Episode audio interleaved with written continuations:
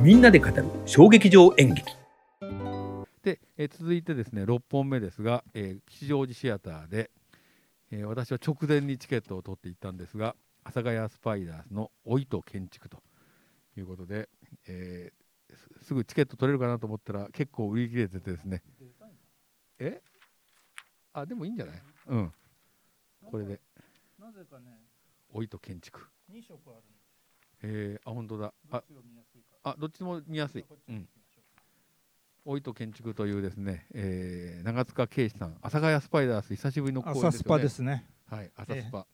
えー吉祥寺シアターで行ってまいりました。はい、行ってらっしゃいました。えーはい。朝スパ2年ぶりの劇団公演ですそね。うか、二年ぶりか。えーうんまあたまたまねコロナ禍に企画やがっなてかなかっったたのかねもしれない。。うんうんうん、まあ長塚さん、あの長塚さんをハートの忙しくて、ハートと芸術監 督ね、なられたから忙しい。そうなんですよ。でまあこれ「老いと建築」ってタイトルからしてうんなんかバリアフリー化とかそういうことかなと僕は思ってたんで すよ。リノベーションの話を想像してたんですけど全然違ってまもしたね。そんな単純じゃなくって面白かったこれ。もうね村岡望さんってまあ後でああ朝スパに入ってるんですけどもあのナイロンなナイんでロンはすよねねも、とナイもロとンにね。よくね、面白い役で。ナイロンのメンバーなんですけど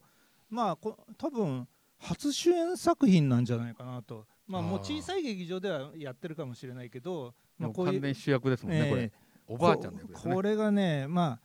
先夫に先立たれた老女をね本当に見事に演老じ未てま亡した人のね。役を。ええええでね声がまた太くて、そうですね迫力があってね素晴らしかったですそうね。もうあの声村岡さんの声はねもうオンリーワンだね、あうーん、本当に、うん、でね月曜日の僕夜公演だったんですけども、バルコニー席ってあそこあの特別に作るんですよ。あそこうんうんそこまでね満席で、いや本当にね入ってた、ええうん、すごかったですねなかなか。もうあのチケットが最初の方はちょっとあの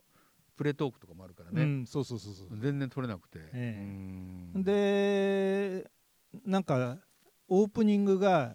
エンディングのような感じで始まるすんごいですよ派手ね。なオープニングでしたよねほんで度肝抜かれて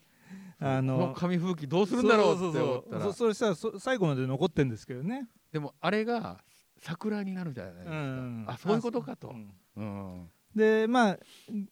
芝居がまあ進んでいく中で、えー、と複雑だったまあ人間関係がとちょっと解きほぐされていくんですよねう。ん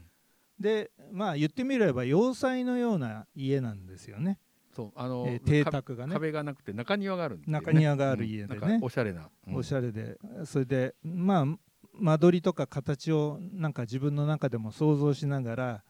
まあ年代とともに人って変わってくん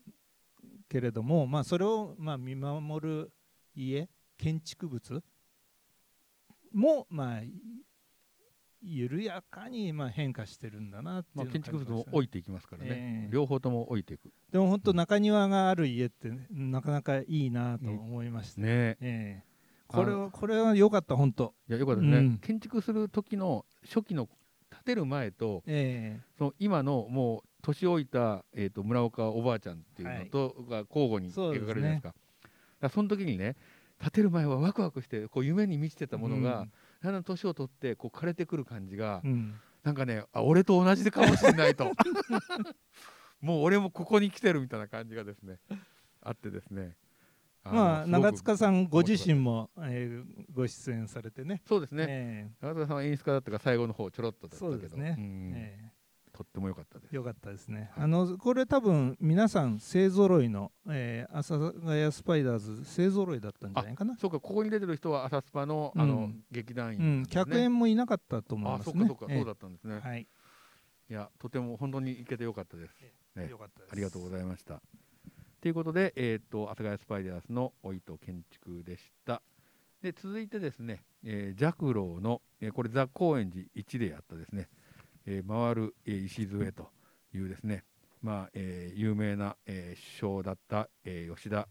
えー茂さんを、えーモデルに、えー描いたものなんですけどこれも私も行きましたはい、えーザ・高円寺えーの1階ですね1というところで、えーやった作品でございまして、えー、と前回は、えー、と製鉄会社の話をやそっうですてよねその前はすごい話題作となったんですけど田中角栄よのっ、しゃよっしゃよっしゃってねね、はい三部作を演じた、まあ、ジャクローという、えー団体が、それえ見てないですよねー中村信明さんっていうのが、えー作演と出主催で、えー、と作演出なんですけど、今回は、えー吉田茂と、まあ、日本国憲法に挑んだというようそうなですね日本作国品で憲法 GHQ がね主導そうしてです作ってねるからええでまあ僕もここら辺の歴史って、えーとまあ、日本の授業の悪いところで近代になると時間がなくなってはしょられてて、まあ、すごく不勉強なんで、えーすごく、えー勉強になりましたそうですね近現代史はやらないという日本そのうです史ねの良くないところだねええ本当にもうそこから入った方がいいんじゃないかと縄そ文時代とかよりねでも谷さんの慶応大学って近現代史の試験問題が出るっていう有名なんですよいや僕世界史だったから、失礼しましたあ そうだったんですねうんはいまあそれでえっ、とまあジャクロってまあ本当に硬派な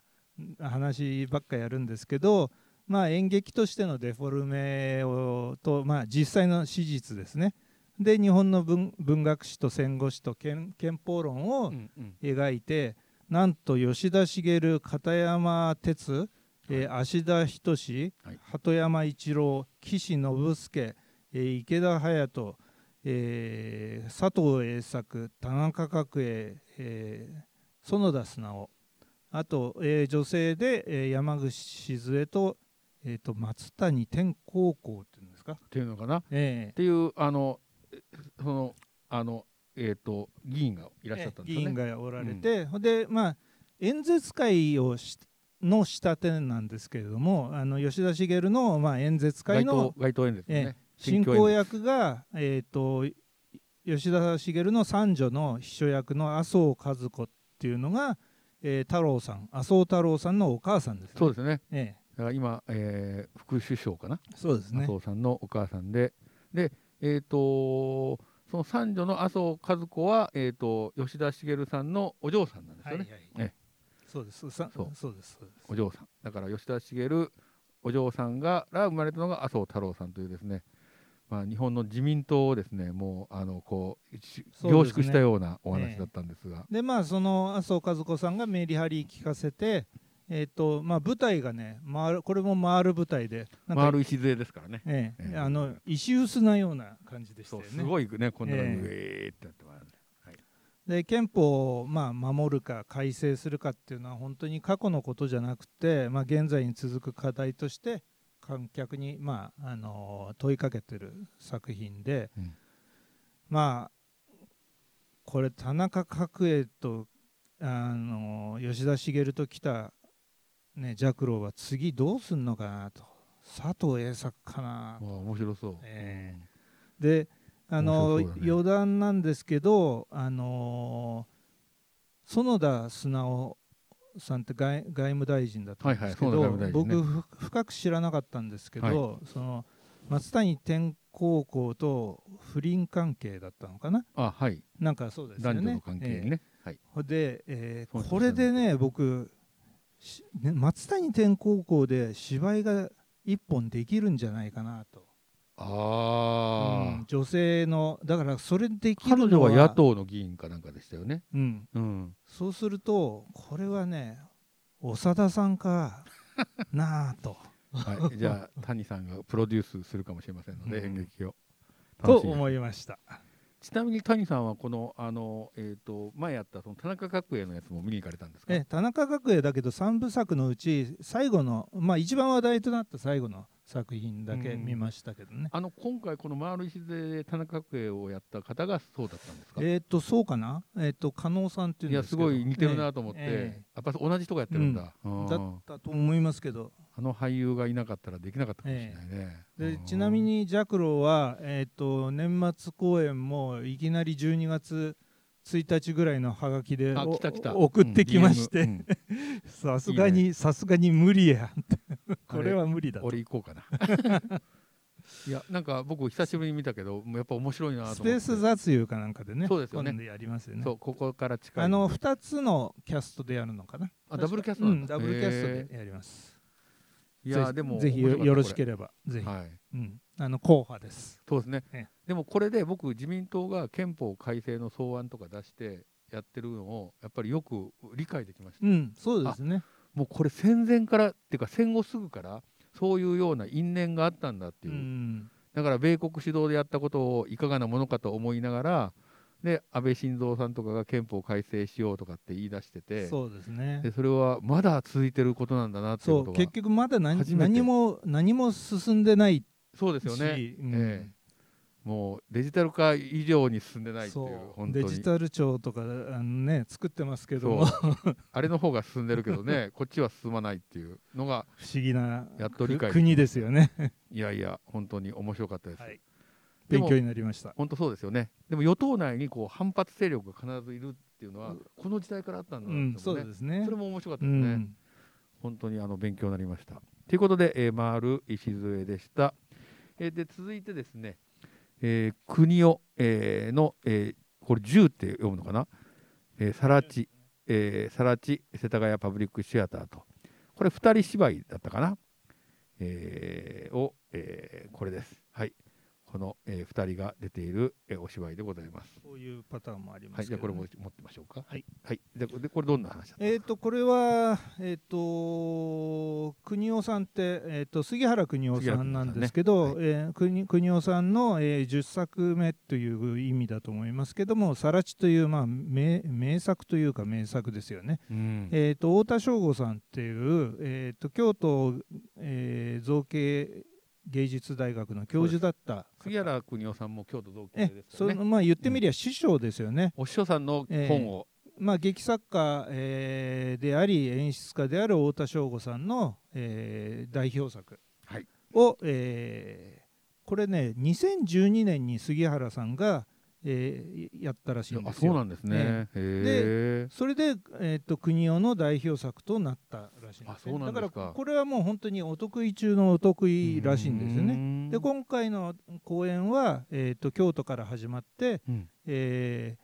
名古屋で、えーあ名古屋じゃないごめんなさい、えー、と新潟行ってそれで、えーうん東京、うんえーとこれは世田谷のパブリックシアターでやったんですけれども、うんうんまあ本当に恩師の、えーす作品の「さらち」っていうのは、まあ、初老のろ老夫まあ、夫婦ですよねがかつて自分たちがの家が建ってたさら地を訪れて、えー過去の記憶を旅するあそういう話物語なんですね。ええうんでも老初老じゃないですかでもこの2人っ南沢て直人南沢直人浜田達夫見て浜田君っうてん21歳なんですよ、そうか南沢さんも20代だもんえーね。南沢さんは20代じゃない31なんだあっ31てになったのかううんん、あの10歳違いだって言ってました、うんで、えー、とあえて若いあの俳優をですね杉原さんキャスティングして、そそれえー未来への希望につおーなるつほどなげるといいいじゃうないですか新しい物語にしたとへえでこれちょっと余裕こいてお遅めに行っちゃったんですよね、そしたらもうすでに舞台上ではこの2人が、えっ、となんなんて言うんでしょうあの踊踊ってるというか動いてるんですようん、ゼロ幕ですね。今えゼえロ幕そうそうそうそうそうそれで、えー、とそれはね黒い衣装でスローに歩いてるんですよあねじゃあそれは太田省吾さんらしい。えええで暗転して、えーまあ、幕が開けて、んえーそれでまあベージュの黒からベージュの色のコートに変わって、えーええ衣装を変えて、まあ、2人が演じて途中、まあ、国尾さん得意のラップ、はいはいはい。が入って音楽はね、ラップが好きですねえーいるわけですけど、このこのラップ指導は、えーとロロの板橋さんが、はいはいはい。えーやってたそうです。じゃあ二人でラップをするんですか。えすあのー、2人だったかな南沢さんもやってたかなとにかくや,、へーやってましたよ。ままあ太田さんこれ見てどう思うのかなと思ったけどもまあでも何何でもありだと思いますからそれはねそれでいいよね。うんあのー浜田君って本当21歳でこれだけねうまい役者なのかと思いましたうんよくね。見つけてきますね。本当にえーあ、のね龍馬伝での子役で、あそうだったんですえー有名になってね。、ローマ年に出てたんだ。えーじゃあそれで評なんと判になったんですよへー彼って、えーそれでずっとまあ言ってみりゃね追っかけられそうかてそうか、えまあ子役からね上がってくる子ってなかな増えまかしたけどねでもうんまあいろいろ今ね最近いますけども、あの芦田愛菜ちゃんとかええ荒地由美さんとかもはいうんで今年ね僕南沢奈央さんの芝居って3本見たんですけど、ええ南野をコンプリートしてるんじゃないですかええそれでねほんとねしっかりしたねあの低い声ではいもうすっかり僕ファンになっちゃいましじたゃあ、えファンクラブに入っていただい てええぜひえでまあぜひこの脚本をね読んでみたいと思って図書館で探してんですあけど太田省吾の出てこないんですよ引っかからないんですよこれって太田省吾のあの別に沈黙劇とかじゃないからセリフはあるんですよセねリフはありま普す通に喋ってる、ええ普通に喋ってます、なるほど、うん、であのー良かったのが出演の2人の、あのーポストトークああったんだあああったんへでいろいろな裏話が聞けたんなるでほど、ええあちなみに南沢さんって今あの読売新聞の、えー書評を書いてますねあ本昔なんだあの小泉今日子さんがやってまーしたけれども、へあの本多分すごい好きなんーあそうなんだと思いまですねあと落語にもね造形がそ深いうそう落語が好きだって言ってそた本当そうだ思い出した、うん、南田さん落語好きなんだよねええでも、あのすごいあの展開もねあの国をならではのはい展開で、アバンギャルドな展開もあったりして、ええ拡大解釈して、え面白い古で典を現代にこれの良かったのは12列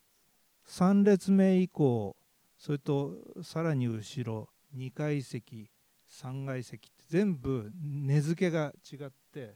だんだん後あろに行のくとやっぱおお相撲と一緒みたいな感じ。わかんないお相あそ撲うはなん何ですよ近いあのたあの近いと高いそうそうそうう、そうんだからファンが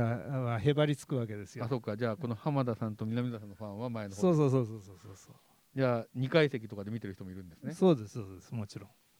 なんかこの前話したあの世田谷ファブリックで2階席の一番前は意外と見やすいっていやあそこね一番全部が見綿貫さんとええね、見は見通せて えっと本当にねまあのセンターねあのそれはそうですね、ううんん、が一番いいですだけど一列目はねちょっとパイプがあるから